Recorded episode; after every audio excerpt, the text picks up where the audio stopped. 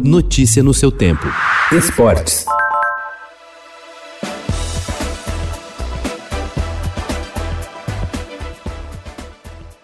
O Corinthians perdeu mesmo o encanto. Ontem voltou a perder, desta vez por 2 a 1 para o Bahia na Fonte Nova, em jogo da trigésima rodada do Campeonato Brasileiro. Foi a segunda derrota seguida e a terceira nos últimos quatro jogos. A equipe parou nos 45 pontos em décimo lugar e fica mais distante da vaga na Libertadores. O Bahia, com 35, deixou a zona do rebaixamento.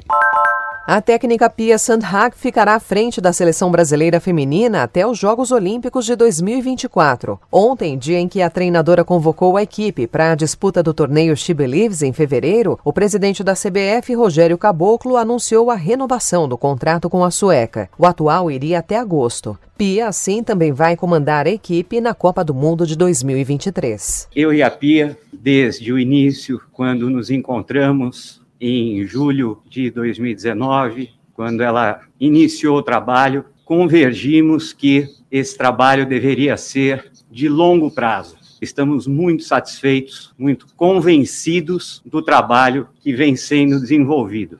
A Pia, à frente da seleção brasileira, teve uma performance de 72% de aproveitamento e vem fazendo um trabalho que é digno de aplausos.